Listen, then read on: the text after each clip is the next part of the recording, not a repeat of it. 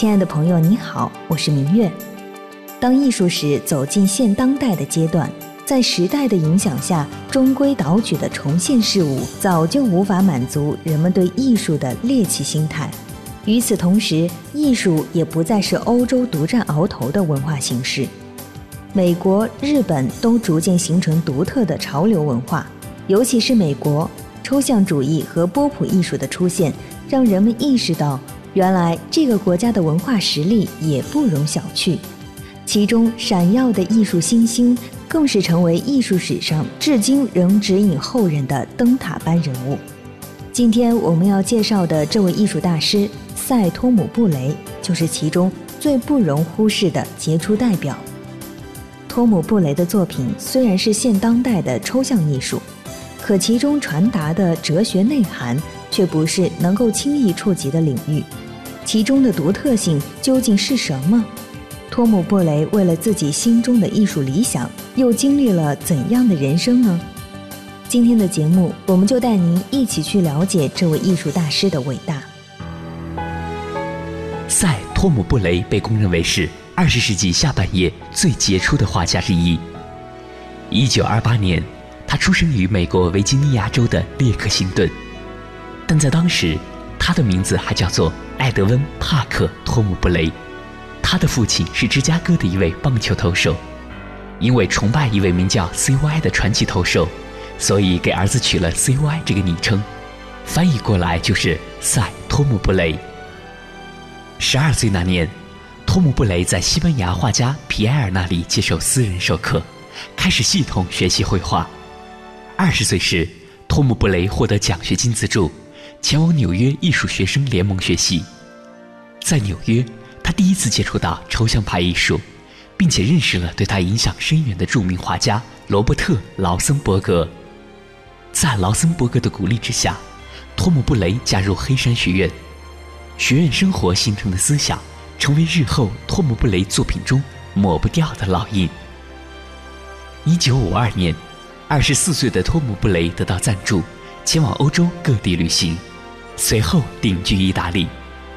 托姆·布雷在创作中将传奇的美国抽象表现主义与地中海文化很好的融为一体，并在不同时期有不同风格的转变。一九五零年代时。是潦草的书写式的涂鸦转变为生意盎然、色彩明艳的画作。一九六零年代则是肉欲类型的作品。一九七零年代转变为对概念艺术和极简主义的回应。历经不同时期的思考与表达，托姆·布雷的作品结合了绘画和素描的技巧，使用重复的线条、词汇和涂鸦。通常在拍卖场上，成交价可达数百万甚至上千万美元。一九八八年，因为突出的艺术成就，托姆·布雷获日本皇家世界文化奖，这是日本最为崇高和尊贵的艺术奖项。二零零一年，他收获威尼斯双年展金狮奖。二零一零年，托姆·布雷曾受邀为卢浮宫创作壁画，成为第三位为卢浮宫创作永久藏品的当代艺术家。C.Y. 是非常正统和非常深刻的，真的是晦涩的那种深刻，这是晦涩的级别，我一点不夸张。一会儿我们聊呃 C.Y. 的时候，你会意外，我会聊一些量子物理，会聊到真的是宇宙和所谓的什么平行真实空间，就这种话题，就是我们这个世界最终都会归结于哲学。哲学是什么？是科学加艺术，量子物理。就是有些人会从物理，会从数学这些东西的美，这些理性的美，最终到达艺术，比如爱因斯坦、什么牛顿，最终都走向了宗教和艺术。然后我有一种深刻的体会，就是我从小数学不及格，但是最近天天的过去很长一段时间都在开始看什么平行宇宙吧。我是从艺术这边走到了宇宙，这是一个最终都会达到同一个终点的东西。今天要聊这个 CY，他们这个黑山学院中。其中有一派非常重要的黑山派里面的诗人，他们是用科学和宇宙观来支撑他们的艺术的诗性的创作的。然后这些诗人们，他们的文字、他们的节奏以及韵律，又影响了身边这些拼贴的艺术家、抽象的艺术家。所以这些艺术家的东西出来，不是我夸张的说啊，背后全是宇宙。就这种正统和深刻啊，是根植于这些人的。但是啊，CY 为什么今天会成为一种严重的谈资，已经被成为我们一个重要的话题？因为大家看到他这些潦草的孩童式的涂鸦的时候，大家要回到那个时间点啊，回到几十年前，回到二战后那个时间点，你想想，那个时候还是一个古典绘画刚刚。退出历史舞台都没有退出历史舞台，大量的生活中我们能见到都是非常装饰性的、非常繁复的、非常古典的，或者什么所谓的后古典、新古典嘛，都是这些东西。但是那个时候逐渐开始有抽象的时候，人们是不知道怎么驾驭抽象的，画的人也不知道怎么画，看的人也不知道怎么看，所以关于抽象的理解是一个非常。混沌，而且非常迷惑，但的神秘性又非常的强，大家都不知道怎么解读这个我们人的新的一片认知的这么一个领域的，在这种时代的一个认识的时代，一个新的全新的对世界的认识的时代中，CY 干了一件事儿，是他这种样式，他这种很不能被理解的样式，造成了对规矩的严重的冒犯。而这种冒犯是非常令人震撼的，尤其当你到美术馆的时候，这个我们之后会严，就是非常严谨的聊他几个系列重要的作品，就是我们非常熟知那个黑板上画的像铅笔一样那个黑板画，还有他有一个呃遮蔽的像人戴着那个面纱一样的一个 wild 的系列面纱系列里边的这种对正统的批评的最大的冒犯，这种挑战，其实在本质上。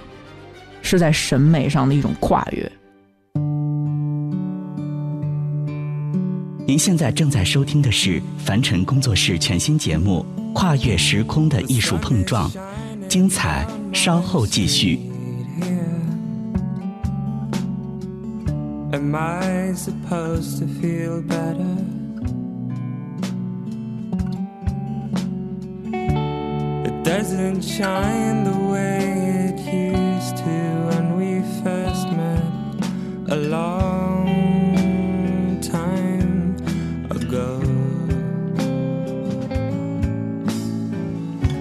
You give me kisses when you leave me, girl. Am I supposed to feel bitter?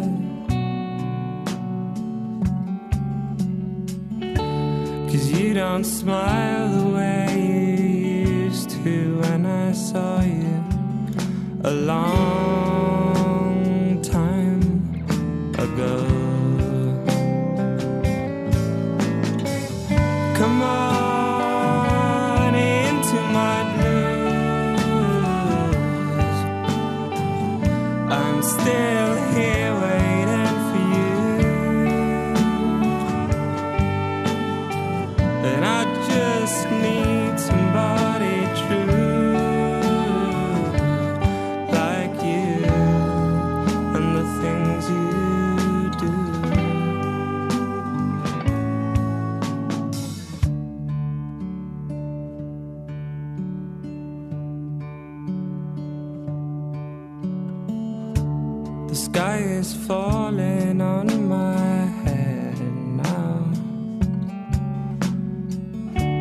So all I see is gray.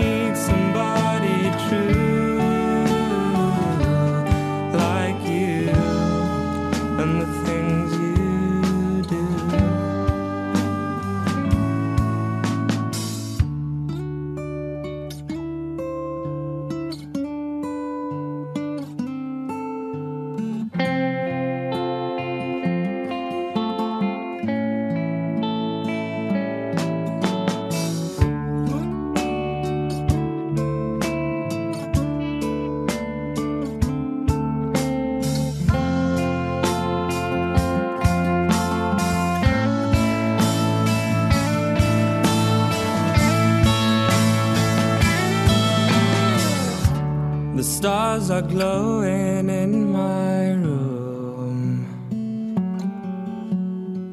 They make me feel slightly better.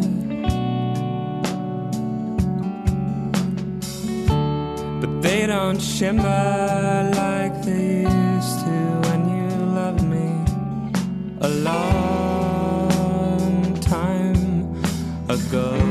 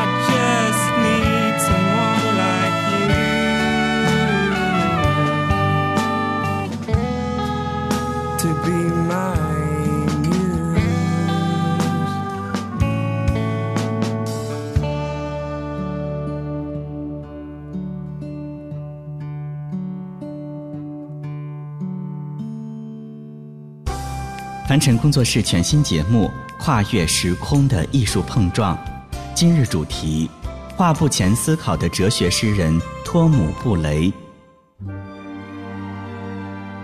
欢迎您继续收听节目，我是明月。刚才的节目中，主持人张远远和嘉宾李密向我们阐释了托姆·布雷艺术风格的深奥之处。虽然其中涉及到量子物理的部分让我有点云里雾里，但其中关键的地点黑山学院引起了我的兴趣。这个学院并不是专业的艺术院校，却成为美国众多先锋艺术家的摇篮。甚至至今，艺术界对他仍旧十分推崇，这倒让我有点好奇，这个黑山学院究竟什么来头呢？黑山学院并不是传统意义上的大学，它创立于二十世纪美国的经济大萧条时期，坐落在北卡罗来纳州阿什维尔外的蓝岭山脉。从学校成立到结束办学的二十四年时间里，一直处于勉强经营的状态。即使是在学校经营最好的时期，录取的人数也仅为六十人。一旦经费用完，学校也就关门了。而在经费允许的时期里，黑山学院的老师们创造了一个完全自由的教学氛围，学生们能够自由选择想学习的课程。黑山学院所承载的意义，超过任何一所教育机构本身所能体现的价值。而具有讽刺意味的是，作为一所学校，黑山学院既未试图发展出可向继承者持续灌输的传统，也未曾遵从任何艺术史上前辈的权威。黑山学院力图创造一种情境，使学生关注于做决策的过程，并将此作为思想的显现。在黑山学院的教学中，任何一件作品的形式都体现出各种各样有意识或无意识的选择，创作者对他们具有绝对控制力。在这些美学特征背后，隐藏着一种冒险意味。对于受到黑山学院的情境和观念触动的艺术家而言，艺术并不比生活本身更为深刻。它与生活类似，由一系列选择构成。人们需要不断做出决定，并对他们负责。基于过程和活动作为着眼点的理念，黑山学院在其短暂的存在中所取得的成就，并不在于有多少伟大的作品被产出。而在于那些被激发的想法。黑山学院传奇故事之所以能够开启，其创办人约翰·安德烈·赖斯功不可没。约翰·安德烈·赖斯是一位教育革新者，他以其富有魅力的教学方式和分裂的人格特质出名。赖斯所推行的教学宗旨，沿袭了教育家约翰·杜威有关交互式教学的教育理念。在一九三六年的一次采访中，当赖斯谈到黑山学院将艺术作为通识教育的核心时，他强调，几乎每个人都在某些层面上是艺术家，至少是个具有想象力的个体。而这种潜质可以得到发展。在这一假设下，黑山学院致力于一种核心且持续的努力，那就是教导一种方法，而不是内容；强调过程，而不是结果，使学生领悟到处理事实并且关切事实中的自身，要比事实本身更加重要。从严格意义上说，黑山学院并不是一所真正的艺术学校，它是一个将艺术家或诗人作为生产者，并将它置于自我概念中心的教育集合体。因此，它必定能够吸引年轻艺术家接受洗礼。事实证明，往来黑山学院的艺术家，并不仅仅希望将艺术作为生活的重心，他们极力打破艺术和日常生活之间的界限，让创造成为一种生活体验。很难说清究竟是黑山学院向那些独自或结伴而来的到访者灌输了他的理念，还是那些已具备某种倾向的人在艺术活动的牵引下聚集于这所小校区里。不过，黑山学院的教学理念所传达的信息不仅在于思考方式，它也是令实践者向更完善的个体发展的推动力。回顾黑山学院的发展历史，会发现，在当时。艺术界对这所学校十分重视，甚至专门做了一场名为“先行而后思”的综合性展览。参加这场展览的艺术家有一百位之多，共展出大约两百件作品。